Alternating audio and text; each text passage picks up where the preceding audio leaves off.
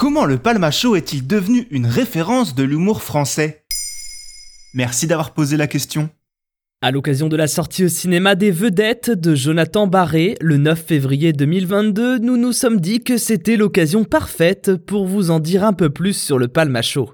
Car aujourd'hui, le duo comique composé de David Marseille et Grégoire Ludig est déjà considéré comme culte après un peu plus de 10 ans d'activité. Mais déjà, comment ça a commencé le Palmacho On associe souvent le Palmacho à la télévision, notamment grâce au programme court qu'il propose sur C8, TMC et TF1, mais l'aventure du Palmacho a en réalité démarré sur scène. Si Grégoire Ludig et David Marseille sont amis depuis le collège, ils ont commencé à produire leur premier sketch pour le spectacle vivant en 2002, déjà sous le nom du Palmacho. D'ailleurs, ça veut dire quoi, palmacho Ah oui, c'est vrai que je n'ai même pas pensé à l'expliquer ça. Palmacho est la contraction de palmarès et de show. Palmarès faisant référence au groupe de rap qu'a eu Grégoire Ludig avant de se lancer dans l'humour. Et cette carrière dans l'humour, donc, en compagnie de David Marseille, a eu pour point de départ deux spectacles, Men in Blague et Ambiance.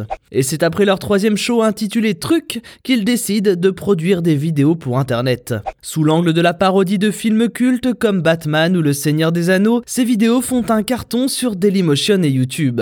Il faudra néanmoins attendre 2010 pour voir leur duo proposer son premier format télévisé, La folle histoire du Palmacho sur Direct 8. Dans la foulée, associé à leur réalisateur Jonathan Barré, ils lancent en 2011 Very Bad Blague, le concept qui les fera exploser aux yeux de la France. Avec plus de 200 sketchs et 100 millions de vidéos sur YouTube, Very Bad Blague est un programme nerveux qui traite de thématiques variées dans tous les sens en enchaînant les blagues, allant de quand on est au cinéma à quand on fait du shopping, en passant par quand on passe un entretien d'embauche, les vidéos enchaînent les situations sous l'angle du comique d'observation et de l'absurde. En plus succès en ligne, les émissions télé se suivent avec toujours plus de réussite et très vite, le monde du cinéma s'offre à eux. Ils ont donc fait d'autres films Et oui, Les Vedettes n'est pas le coup d'essai de la bande de Jonathan Barré. Si en 2013 et 2014, les deux comédiens enchaînent des rôles dans Les Gazelles de Mona H.H., Les Francis de Fabrice Begotti et Babysitting de Philippe Lachaud et Nicolas Benamou, le cinéma va prendre une autre forme pour eux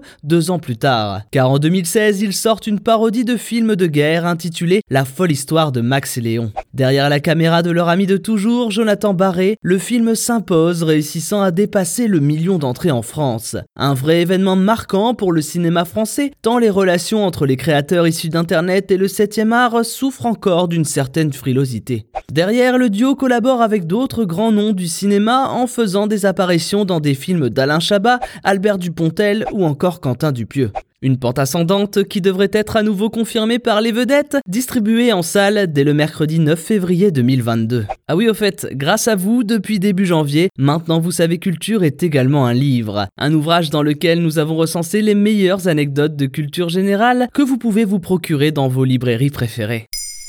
Maintenant, vous savez. Merci d'avoir posé la question. En moins de 3 minutes, nous répondons à votre question. Que voulez-vous savoir? Posez vos questions en commentaire sur les plateformes audio et sur le compte Twitter de Maintenant, vous savez.